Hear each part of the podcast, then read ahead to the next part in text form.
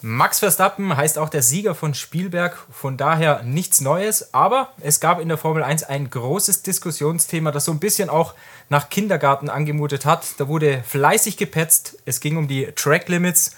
Schmidti, ich glaube, das war das große Aufregerthema, darüber müssen wir sprechen. Es ging schon in der Qualifikation los, im Rennen ja, war es dann gewissermaßen fast schon blamabel für die Formel 1. Wie hast du die ganze Thematik gesehen? Ja, absolut. Also einerseits wusste man ja schon aus dem Vorjahr, dass es äh, ein Problem dieser Rennstrecke ist. Es gab im Vorjahr, ich habe Vorjahr, ich habe nochmal nachgeschaut, auch 43 Übertretungen während des Rennens, auch einige Strafen. Ich glaube, vier Fahrer hat es damals erwischt. Dann, äh, wie du schon gesagt hast, Qualifikation waren 47 Übertretungen. Einige Fahrer sind deshalb nicht weitergekommen. Perez ist hängen geblieben im Q2, äh, Russell ist hängen geblieben und dann im Rennen, ja, zunächst haben wir mal sieben Fahrer gesehen, die da bestraft wurden. Ich glaube, für acht Vergehen insgesamt. Einen hat es zweimal erwischt, also ein Mehrfachtäter. Ich glaube, das war Zunoda zu dem Zeitpunkt. Und dann irgendwann so eine Stunde nach dem Rennen kommt plötzlich die äh, Nachricht, äh, dass Aston Martin gegen das Resultat protestiert, was ja schon mal ganz, ganz selten passiert. Und äh, die Begründung war einfach die, sie haben festgestellt, da gab es noch viel, viel mehr Vergehen, die die FIA gar nicht geahndet hat. Also da hatte man schon äh, das Gefühl, oh, das geht jetzt nicht besonders gut für die Formel 1 aus, weil insgesamt dauerte es dann, glaube ich, sechs Stunden bis nach der Zielflagge, bis das endgültige Resultat da war. Ja, ein Teammanager hat mir später gesagt, er ist mit dem Zählen gar nicht mehr hinterhergekommen während des Rennens, hat dann irgendwann aufgehört. Ich glaube, wir müssen es aber mal so ein bisschen äh, aufdröseln, die ganze Nummer. Um welche Kurven ging es überhaupt? Es ging hauptsächlich um die Kurven 9 und 10. Es gab, glaube ich, in der Qualifikation einen, der in Kurve 6 mal raus ist. Aber ansonsten waren es hauptsächlich die beiden letzten Kurven. Die waren auch schon letztes Jahr das große Problem. Und äh, das sind halt zwei sehr schnelle Kurven. Ich glaube, die erste hat so 230 km/h, die zweite dann so 180. Und das ist schon nicht ganz einfach, wenn man da äh, voll reinfährt das genau so zu timen, dass man mit den inneren Rädern noch auf der Linie ist und nicht drüber. Und ja. das ist wirklich sind Millimeterentscheidungen. Man muss sagen, es ist eigentlich wie beim Fußball, wenn der Ball über die Linie rollt mit vollem Umfang, wird es gestrichen sozusagen. Ja, da also darf man sich nicht beschweren, genau. Ist der Ball im Aus, so ist es auch in der Formel 1, genau. wenn alle vier Räder drüber sind und kein Rad mehr auch nur einen Millimeter auf dem Strich, wird die Runde gestrichen. Wie überprüft die FIA das Ganze überhaupt? Ja, es gibt Sensoren dort, aber die sind nicht sehr zuverlässig, deswegen muss man das nach Augenschein machen. Und äh, da hat man äh, vier Leute an der Rennstrecke, bis zu sechs Leute in Genf. Die haben ja auch noch ähm, außerhalb ähm, quasi so eine, so eine Mission Control, die da, die da aufpasst. Und äh, die schauen sich die Kameras an. Da gibt es Kameras, die im Boden eingelassen sind, sind eigentlich die besten. Da sieht man es am genauesten. Aber sie nehmen auch die Streckenkameras.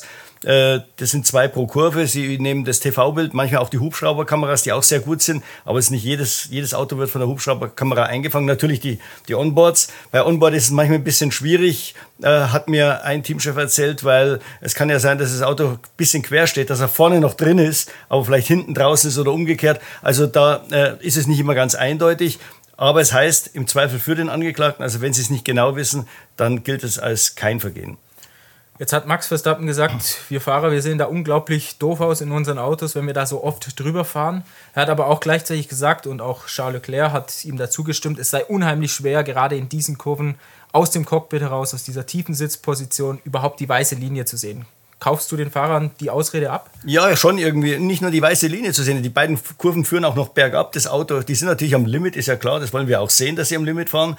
Ähm, im, in der Qualifikation hat man bei einigen Fahrern, die das relativ früh gemerkt haben, dass es problematisch werden könnte, Leclerc, Leclerc war so ein Fall, äh, der ist ganz bewusst Q1, Q2, wo er locker durchkommt, mhm. äh, ist er weit weggeblieben. Und zwar richtig weit weggeblieben. Äh, der hat sich gesagt, es reicht mir, wenn ich weiterkomme. Erst im allerletzten Versuch hat er es dann fliegen lassen und das war, war wirklich auch so eine Millimeternummer. Er ist genau auf der Linie gewesen. Also da muss man schon den Piloten äh, recht geben, die wollen natürlich ans Limit gehen. Im Rennen ist das deutlich schwieriger als in der Qualifikation, was zunächst mal überrascht, weil man denkt, ja, im Rennen fahren die viel langsamer. Das Problem ist, man ist im Verkehr, es gibt Turbulenzen, das Auto reagiert ganz anders, es ist Winter, äh, die Autos ver verändern sich, laufen, weil die Reifen an Grip verlieren, weil die, der Tankinhalt natürlich äh, immer weniger wird. Das heißt, jede Runde ist dann ein anderes Szenario. Und wenn man dann im Zweikampf ist, da kann man im Eifer des Gefechts schon mal drüber geraten. Also deshalb ist es im Rennen schwieriger, so hat es auch Carlos Sainz erzählt, als in der Qualifikation die äh, Streckenlimits einzuhalten.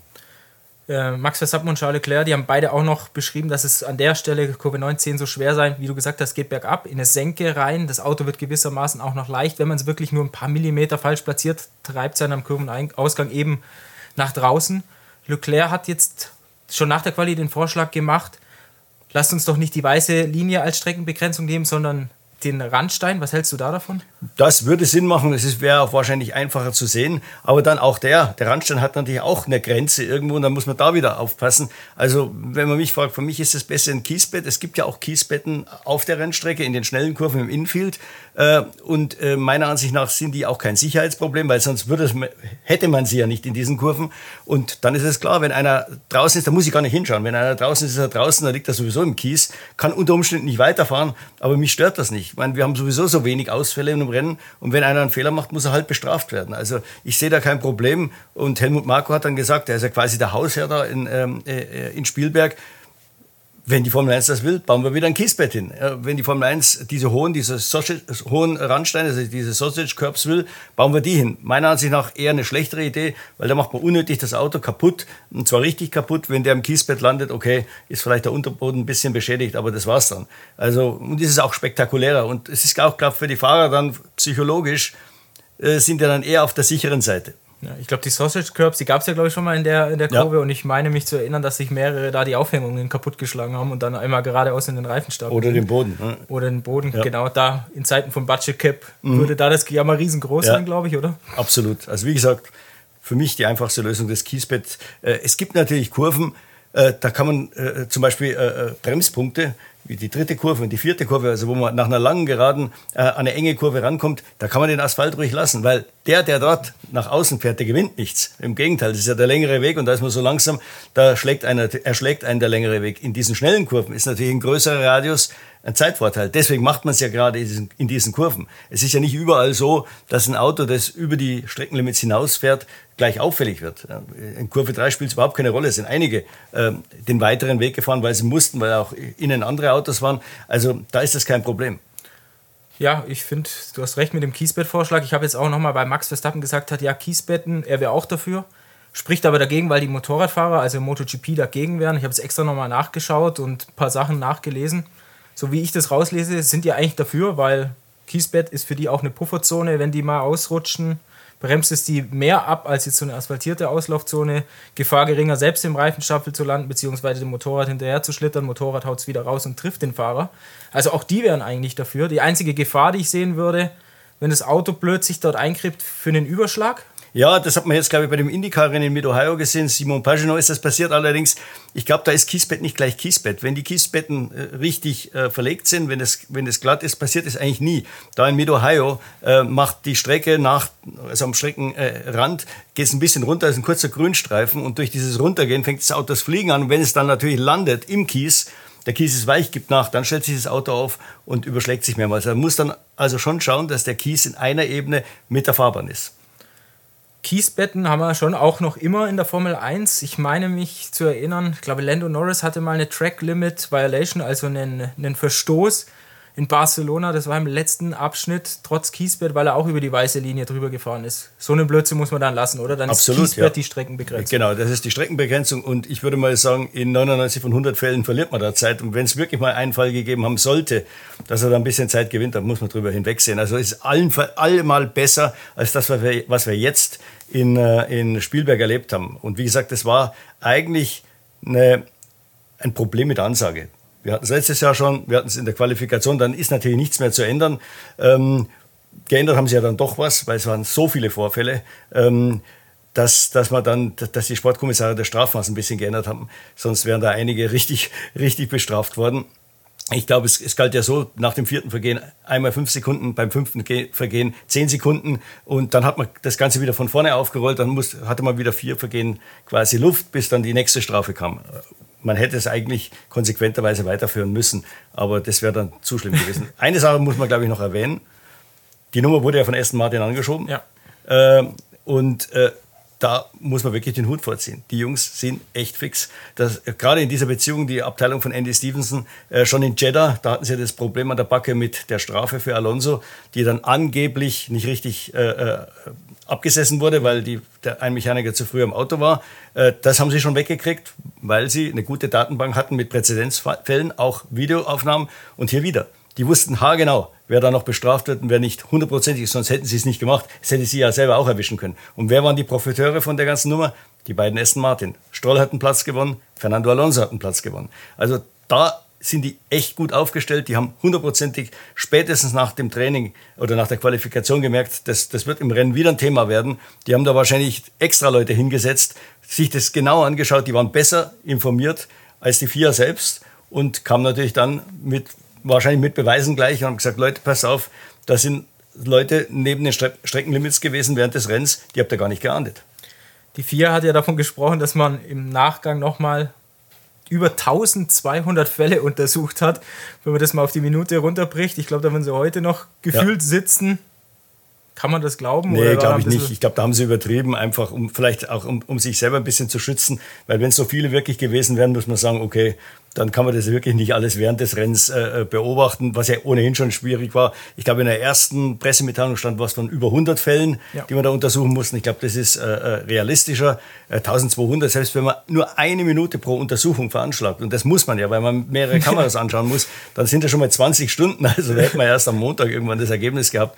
Äh, also das halte ich für übertrieben. Ja, und 1200, wenn man es auf die 71 Rennrunden runterbricht, ja. wäre es ungefähr 17 pro Runde gewesen, also eigentlich jeden Fahrer. Genau. Ich glaube, das muss man auch noch sagen, 18 Fahrer haben wirklich einen Verstoß gemacht, also waren mindestens einmal drüber. George Russell und Guanju Zhou die waren die einzigen, die es geschafft haben. Absolut, ja, das ist eine gute Leistung. Ich glaube, der Russell ist auch relativ allein unterwegs gewesen. Das war natürlich auch ein Vorteil für Max Verstappen. Er ist ja praktisch nie im Verkehr gefahren, bis auf die paar äh, Runden, wo er da mal hinter dem Leclerc oder dem Sainz war, die er dann überholen musste. Aber ansonsten immer freie Fahrt hilft natürlich im Rennen unheimlich. Die, die da in Zweikämpfe verstrickt waren, hatten es schwieriger. Ich meine, der, der, Hamilton war da immer mit dem Norris und dem Alonso in einer Gruppe, äh, war natürlich deutlich schwerer. Aber trotzdem äh, Hut ab vor Joe und vor Russell, dass, man, dass sie das in 71 Runden so diszipliniert waren starke Leistung. Der Spitzenreiter, derjenige, der die volle Punktzahl abgeräumt hat, war Esteban Ocon. Der hat 10 Verstöße, also 30 Strafsekunden. Ja. In der Beziehung war er top. In allen anderen Beziehungen Max Verstappen, zweimal Qualifying, schnellster Mann, Sprint gewonnen, Rennen gewonnen, schnellste Runde noch ja. abgeräumt.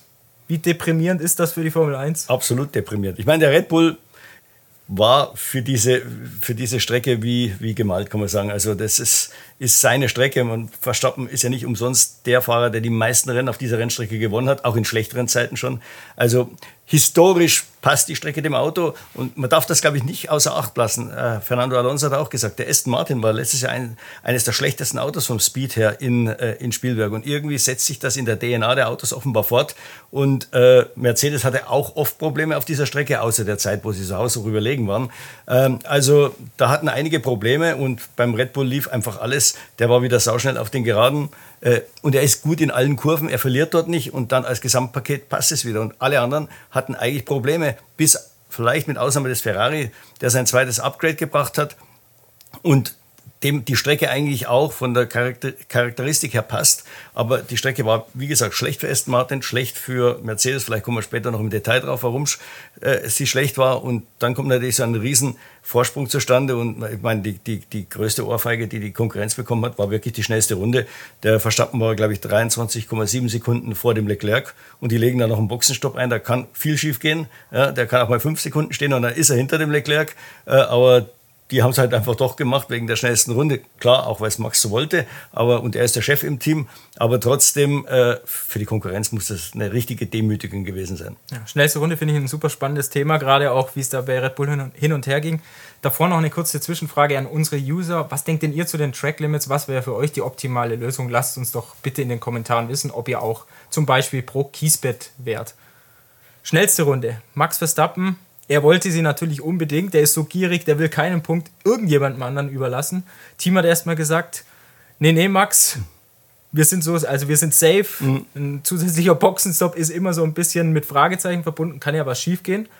Hat die Nummer gezeigt, weil Max ja dann schlussendlich doch an der Box war, dass er der Chef da ist in dieser ganzen, in dem ganzen Team dass er sich da durchsetzt? Ja, absolut. Und ich glaube, für ihn ist es auch, das ist ein psychologisches Moment. Das, ja. das, äh, wie gesagt, das demütigt die Gegner noch mehr. Äh, die sind dann noch verzweifelter. Und äh, äh, wer sowas aufführt und eben das Risiko eingeht, zeigt, dass er über den Dingen steht. Aber da muss man aufpassen. Wir hatten schon oft Leute, die gedacht haben, sie können über Wasser gehen in der Formel 1 und dann irgendwann sind sie doch eingesunken.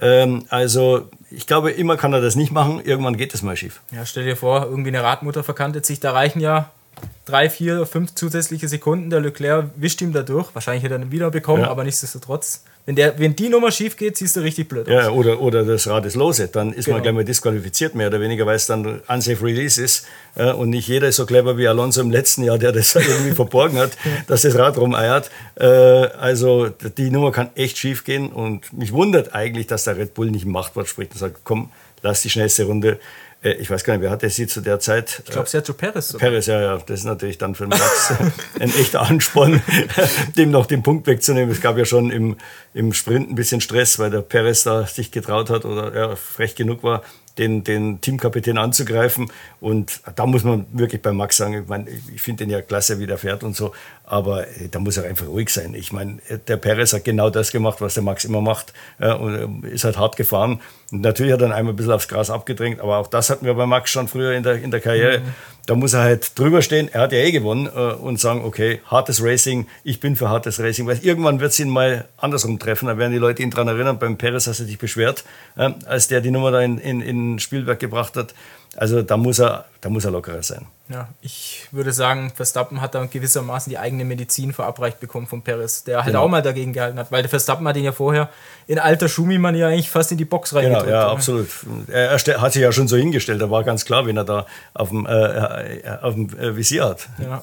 Sportchef Helmut Marko hat zu mir gesagt, Perez super Rennwochenende, aber die Nummer mit Max, das war so der einzige... Mhm ja, die einzigen Abstriche, was ja auch klar wieder zeigt, Max kann sich, Verstappen kann sich eigentlich alles erlauben, mhm. Perez muss bei allem aufpassen.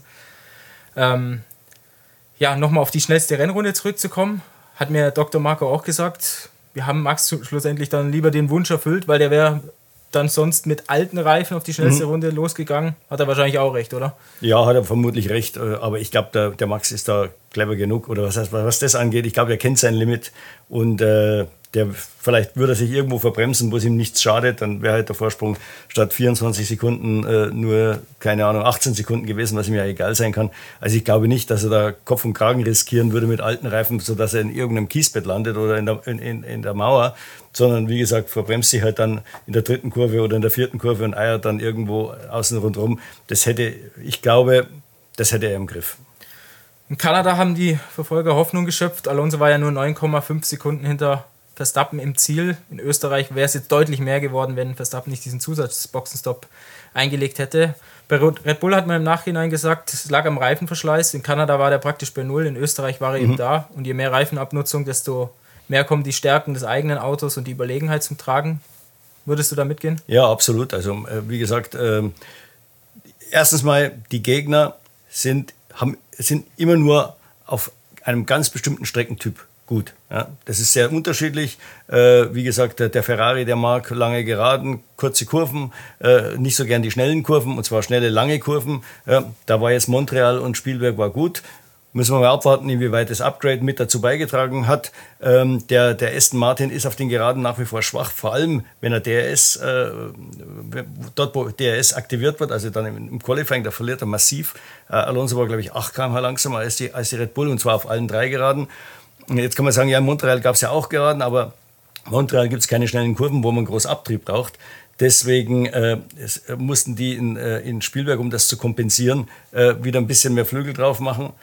Und das straft sie dann. Und der Mercedes, der hat einfach ein Problem auch mit dem Topspeed und mit der Traktion. Und in, in, in Spielberg gibt es drei Stellen, wo man eben Traktion braucht. Und dann helfen einem auch die schnellen Kurven nichts. Bei allen drei muss man dazu sagen, auch dass sie sehr, sehr lange immer brauchen, bis sie das Auto optimal abgestimmt haben. Der Red Bull hat da einfach einen größeren, äh, äh, eine größere Datenbasis, äh, ein mehr Wissen. Die sind da sehr, sehr zielsicher. Kommt bei denen auch manchmal vor, dass, dass sie sich mal in einem Training äh, äh, vertun. In dem Fall hatten sie das Auto sofort im Fenster, also zumindest verstappen, aber auch bei Perez war es ja nicht so schlecht. Der stand nur so weit hinten, weil er halt auch dreimal im Q2 da die, die Streckenlimits da übertreten hatte. Äh, und ich glaube, das schlägt die anderen. Der, der Red Bull hat einfach so eine gute Basis, das Auto ist so gut und zwar überall gut, dass sie über den Dingen stehen und dass sie dann auch schneller das Setup treffen. Und die anderen, gerade bei einem Sprintwochenende, wo nur eine Stunde Zeit ist, äh, die kommen dann einfach mit der Kompromissabstimmung. Äh, gutes Beispiel war auch der Mercedes, die am Freitag plötzlich feststellen, das Heck ist wieder instabil in der Kürze der Zeit bevor sie da ein großes Setup umbauen, was nicht geht, ja, haben sie gesagt, okay, nehmen wir Frontflügel raus. Dann hat natürlich, um das Auto besser auszubalancieren, dann hat natürlich das ganze Auto generell weniger Grip und ist dann langsamer. Ja, und ich glaube, dann haben sie zu viel Frontflügel dazu gemacht und ja. das Heck war wieder los, ist genau, sozusagen ja. eigentlich das alte Problem. Ja. Bleibt man noch zuerst bei Ferrari. Die waren jetzt der erste Verfolger in, in Spielberg. Sie haben ein Upgrade gebracht, Frontflügel, Unterboden. Die beiden Piloten haben gesagt, die schnellen Ecken, gerade jetzt zum zweiten Teil der Strecke, sind ein bisschen besser geworden. Reifenabnutzung ein bisschen besser geworden, aber sind immer noch meilenweit von Red Bull-Niveau weg. Absolut, man sieht es am Rückstand, der eigentlich, wie gesagt, so um die 24 Sekunden gewesen wäre von Leclerc. Und man sieht es auch an der ganzen Historie der einzelnen Stints. So ab der zweiten, dritten Runde geht das los und je länger der Stint dauert, umso größer ist der, ist der Rückstand. Im Endeffekt war er im Rennen bei sechs Zehntel pro Runde äh, und im Qualifying war er auf 48.000 dran.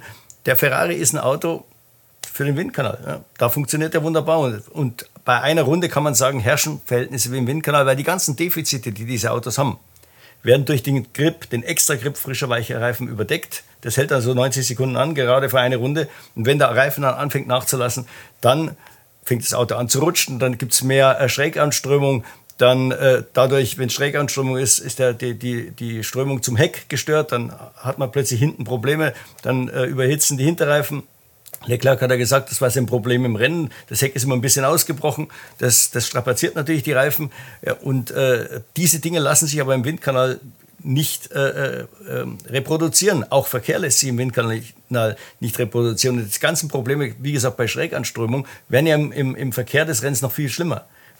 Beim Haas ist es ja ganz extrem, aber auch der Ferrari. Und meiner Ansicht nach, sie sind ein bisschen besser geworden im Reifenverschleiß, aber gut war das noch lange nicht. Ja, du sprichst es an, der Haas hat genau die gleichen Probleme, gleicher Windkanal. Ja. Maranello und Benico Hülkenberg. Dieses Wochenende hat ja eigentlich exemplarisch gezeigt, dass es ein Auto mit, kann man sagen, zwei Gesichtern ist. Absolut. Mein, auf, auf, eine, auf eine Runde sehr gutes Auto. Er fährt konstant in die Top 10. Er war zweimal drin, also für den Sprint und für, für das Hauptrennen. Magnussen war einmal in den Top 10 äh, in, in den beiden Startaufstellungen. Aber dann geht die Reise rückwärts. Und er hat natürlich beim Sprint, erstmal ist, es, ist die Distanz kürzer und zweitens hat er auch da, ich meine, er wäre, wenn das, wenn das äh, ein Trockenrennen gewesen wäre, der Sprint, wäre er vom vierten Startplatz nach hinten durchgereicht worden. Der Regen hat da ein bisschen geholfen.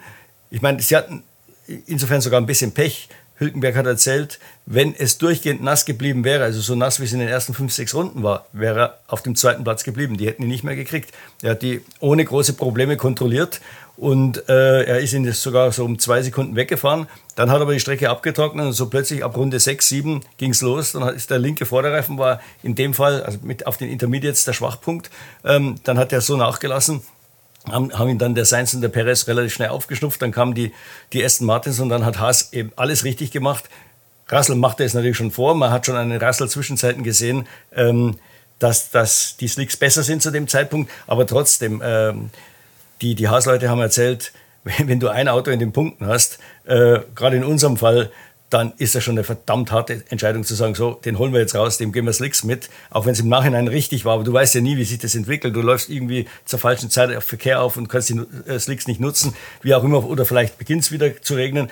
Sie haben gesagt, mit Magnussen kein Problem, der konnte nur gewinnen, der war schon so weit zurück. Aber mit Hülki war es schon, äh, äh, schon eine mutige Entscheidung, aber die hat sich Gott sei Dank ausgezahlt. Und da ist Hülkenberg dann geflogen. Da waren ja auch die, die Bedingungen sehr kühl in den letzten zehn Runden, wo er dann die Slicks drauf hatte. Und äh, da hat der Reifen nicht so stark abgebaut und er hat es dann immerhin noch auf Platz 6 vorgeschafft. Er ist ja, glaube ich, bei dem Boxenstopp auf 12 zurückgefallen. Ja, fast hätte er sogar die ersten Martin-Fahrer genau, ja. bekommen, die auf Inters geblieben sind. Er, er hat, äh, Entschuldigung, er hat genau den Boxenstopp, die Zeit hat er wieder aufgeholt. Er war nämlich, als er abgebogen ist, direkt hinter Alonso und im Ziel war er auch wieder direkt hinter Alonso und die, der Boxenstopp hat ungefähr zwei, also inklusive An- und Abfahrt, 22 Sekunden gedauert. Genau das hat er dann aufgeholt. Ja. Und weil er so gut im Regen ist, ist eigentlich auch logisch. Auto zündet die Reifen sehr, sehr schnell an und genau. dann hält natürlich auch der Regen, also die Gischt, den Reifen relativ kühl und Ja. dann hat man auch keine Probleme mit dem Reifenverschleiß jetzt in dieser Größenordnung. Ja. Und Haas weiß inzwischen, es ist ein Problem, das man konstruktiv lösen muss. Da- Das hilft keine, keine Abstimmung. Also man kann gewissermaßen durch, indem man die Balance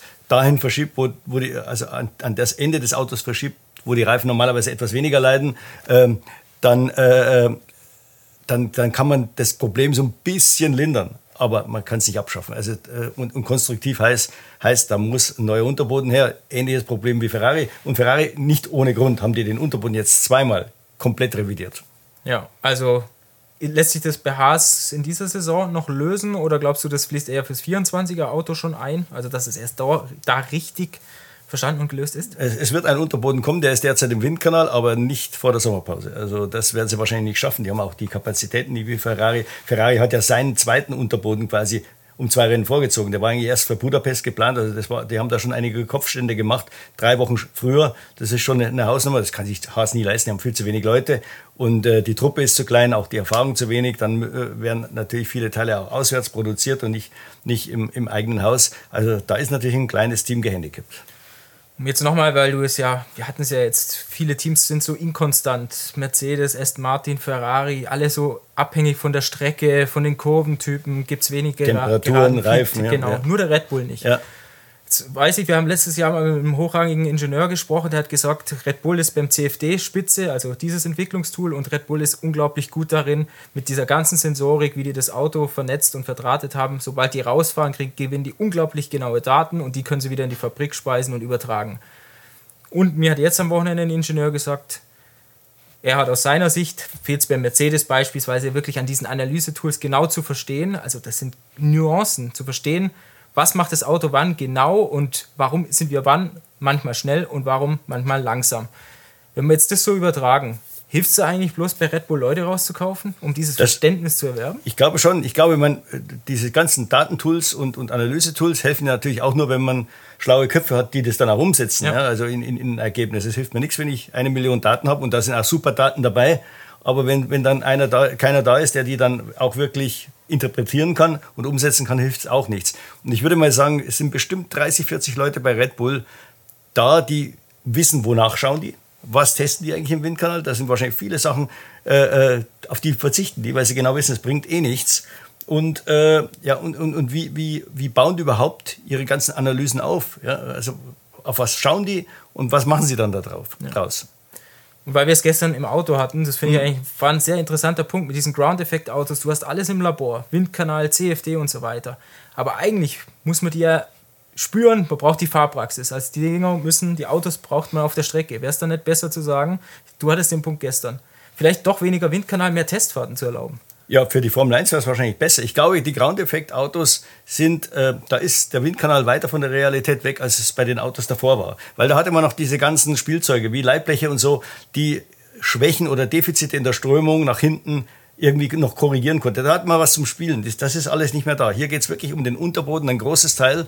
Und wenn man da nicht die Sicherheit hat, äh, wie der im wirklichen Leben funktioniert, äh, dann, dann, dann hilft das nichts. Äh, der, der, der Einzelseiter von Haas, der hat mir gesagt, die, manchmal redet man bei den Ingenieuren wie gegen eine Wand. Die präsentieren dir wieder ein Windkanalergebnis, super Abtrieb, ja. Sagt aber, ey, in deinem scheiß Windkanal, fährt kein Auto vor, vor, dir. Verstehst du? Du hast immer perfekte Anströmung. Ja. Ja, da, äh, da, da ändert sich die Bodenfreiheit nicht innerhalb einer Kurve, weil halt je nachdem, wie die, wie die Fliehkräfte sind oder ja, wie, wie die Vertical Loads sind, äh, ändert sich die Bodenfreiheit. Da ändert sich auch nicht der Grip vom Reifen. Du, die können immer nur einen Zustand natürlich schon simulieren aber nicht alle zusammen. Ja. Und alle zusammen, das passiert erst auf der Rennstrecke. Ja, diese Interaktion, da ist Red Bull wahrscheinlich perfekt drin, ja. das alles zu kapieren. Ja, eine Sache sollten wir sollten vielleicht noch, noch sagen, es gibt ja Gerüchte, oder ich glaube, die sind ja so halb bestätigt, dass Red Bull, bevor es überhaupt losging mit diesen ganzen Ground-Effekt-Autos, das mal an diesem Valkyrie ausprobiert hat mit dem Unterboden, dass sie also schon vorher eine gewisse Ahnung hatten, äh, was da auf sie zukommt. und, und dann vielleicht aufgrund dieser Erfahrung dann sehr, sehr viel besser oder anders äh, äh, äh, das Auto entwickelt haben als der Rest äh, äh in, in dem Feld. Ich meine, Adrian Newey, ich habe mich am Wochenende nochmal mit ihm unterhalten, dann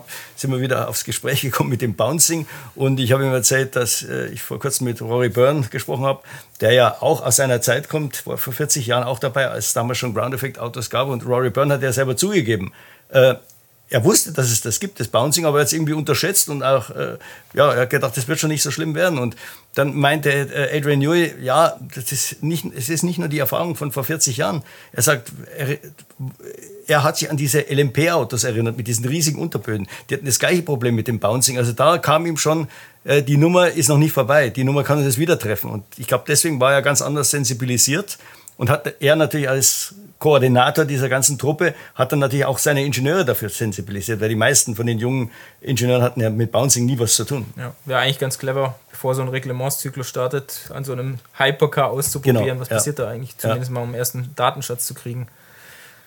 Ich glaube, wir müssen noch über McLaren sprechen. Mhm. Großes Upgrade gebracht. Andreas Stella, der Teamchef, spricht von der B-Version. Kann man schon sagen, die hat eingeschlagen oder lag es doch eher am Fahrer und an der Rennstrecke? Ich glaube, also sie hat zumindest mal das gebracht, was sie sich erwartet haben, äh, weil die, die, die Rennstrecke ist nicht so schlecht für McLaren. Sie waren historisch gut dort immer und äh, auch von der Art der Kurven, äh, der ganzen Zusammensetzung des Layouts äh, hätte McLaren wahrscheinlich auch mit der A-Version, hätte man in die Punkte fahren können. Piastri hat ein bisschen Pech gehabt übers Wochenende, aber er war jetzt nicht so dramatisch weit weg, wobei man sagen muss, Spielberg hat immer sehr, sehr knappe Abstände. Ich glaube, im Q1 hatten wir 0,9 Sekunden ja, zwischen super. Verstappen und dem letzten. Also ist ja nichts. Ähm, also, aber trotzdem, ich glaube, die haben einen Schritt gemacht, auch weil, und ich glaube, am besten konnte man es daran erkennen, der Reifenverschleiß ja auch ein Riesenproblem war für sie. Also, der war ein Problem in Barcelona. Und war auch in Kanada ein Problem. Sie mussten ja dann extra den zweiten Boxenstopp einlegen. Es wäre gar nicht ohne den gegangen. Ja. Und das war jetzt eine Strecke, wo es nicht so schlimm ist. Hier muss man sagen, äh, man muss den, den Norris dann mit Fernando Alonso vergleichen. Äh, und der, der, ähm, der Aston Martin ist erst in der zweiten Hälfte des Stints immer so ein bisschen näher gekommen, aber nie nah genug. Also da scheint sich was getan zu haben.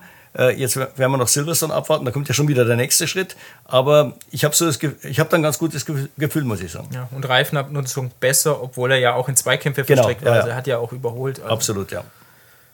Noch ein Thema, was aufgekommen ist jetzt am Wochenende wegen Stichwort Regenrennen. Wir hatten ja in Spielberg selber Regen und dann der tödliche Unfall eines Nachwuchsfahrers Dilo van Toff in äh, Spa-Francorchamps. Jetzt gibt es natürlich viele Diskussionen rund um Regenrennen.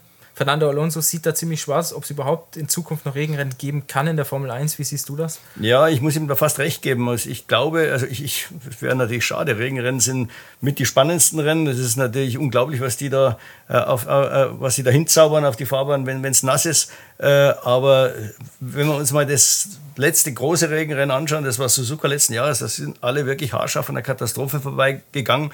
Äh, und ich nimmt er noch nicht mal Bezug auf den, den Lastwagen, der da auf der Strecke stand, sondern ganz einfach, weil Seins nach einem Unfall, er wurde auf die Strecke zurückgeschleudert, an einer sehr, sehr schnellen Stelle. Ja, und der Hamilton hat äh, im, im Nachhinein gesagt, ich habe gar nicht gesehen, dass da ein Ferrari auf der Strecke steht. Der ist aber zwei Meter dran vorbeigefahren. Das zeigt, wie schlecht die, die, die Sicht ist. Und nicht nur die, die aufgewirbelt, es wird natürlich erstmal die Gischt aufgewirbelt, aber die bleibt dann auch noch relativ lange. Also da muss man sicher was machen. Es gibt ja jetzt in, in Silverstone äh, nächste Woche am Donnerstag nach den Reifentests noch einen zusätzlichen Testtag. Da nehmen nur McLaren und äh, Mercedes dran teil. Der Mercedes wird Kotflügel über den Hinterrädern haben, der McLaren nicht. Äh, die lässt man dann, man braucht ja einen Vergleich, ja. die lässt man dann mal zusammenfahren, der eine vor dem anderen, der andere vor dem, vor dem einen. Äh, und äh, die Autos sind mit Kameras und Sensoren bestückt und dann schaut man mal, wie sich die Gischt da entwickelt. Ähm, Hülkenberg hat mir erzählt, er kann sich natürlich auch vorstellen, dass diese Ground-Effekt-Autos zusätzlich zu den Reifen noch ein Problem sind, weil eben durch die ganze Aerodynamik äh, die, ähm, die schlechte Luft und damit auch die Gischt eben weit nach oben abgelenkt werden soll, damit sie das nachfolgende Auto äh, die Strömung nicht so stark beschädigt. Kann natürlich sein, wäre fatal, wenn, wenn man mit diesen Autos keine Regenrennen mehr fahren könnte. Ich glaube, nochmal zu dem Unfall, zu dem mhm. tödlichen, schrecklichen Unfall in Spa zu sagen, es ist der schlimmste mögliche Unfall, der eigentlich im Formelsport vorkommen kann. Also so ein sogenannter T-Bone-Crash. Ja.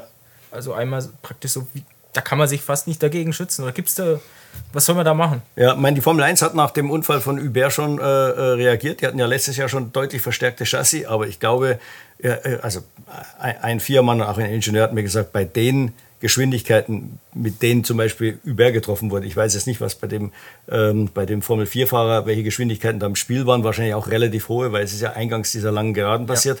Ja. Ähm, bei den Geschwindigkeiten, man kann kein Chassis, kein Monocoque bauen, das, das diese Kräfte aushält. Der fährt einfach durch das Auto durch. Und jetzt ist es zum zweiten Mal in relativ kurzer Zeit in Spa-Francorchamps passiert. Hubert und jetzt wieder der nächste tödliche Unfall.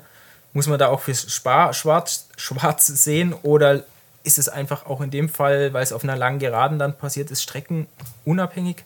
Ja, also ich würde mal sagen, da gibt es einige Strecken, in äh, auf denen es unübersichtliche Ecken gibt. Also das betrifft jetzt nicht nur Eau Rouge oder die, die Sektion nach Eau Rouge, Radion und, und den Anfang der Kemmelgeraden. Jeddah würde mir einfallen. Weil Jeddah hat, Max Verstappen hat gesagt, er hält den ersten Sektor in Jeddah noch viel gefährlicher, für viel gefährlicher als, als Spa, Eau Rouge und, und Radion äh, weil man da überhaupt nichts sieht und man, man, man knallt da irgendwie mit 250, 260 durch diese Kurven. Ja. Also ich glaube, das ist vielleicht das Restrisiko, das die Fahrer in Kauf nehmen müssen. Schmidti, ich würde sagen, vielen, vielen Dank für diese Folge. Und ja, die nächste gibt es dann vor dem Grand Prix von England, die Vorschau. Wir machen uns am Mittwoch Vormittag wieder auf, ziemlich unchristliche Zeit, 6.35 Uhr, fast Bock. das wird echt hart. genau. Und dann versorgen wir euch wieder mit ja, Videos aus England und nächste Woche dann Formel Schmidt, der große Nachklapp vom Grand Prix von England.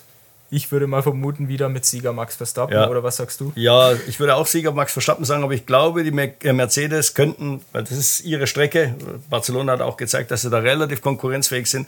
Wenn es der Hamilton denn in die erste Startreihe mal schaffen könnte, hätte man vielleicht ein paar lustige erste Runden Hamilton gegen Verstappen, aber ich glaube, im Endeffekt wird sich Red Bull wieder durchsetzen. Auch wieder Thema Reifenverschleiß. Mercedes ist da nicht so schlecht, aber der Red Bull ist da schon noch eine Hausecke besser. Hoffen wir mal auf etwas mehr Spannung. Von daher, macht's gut. Ciao.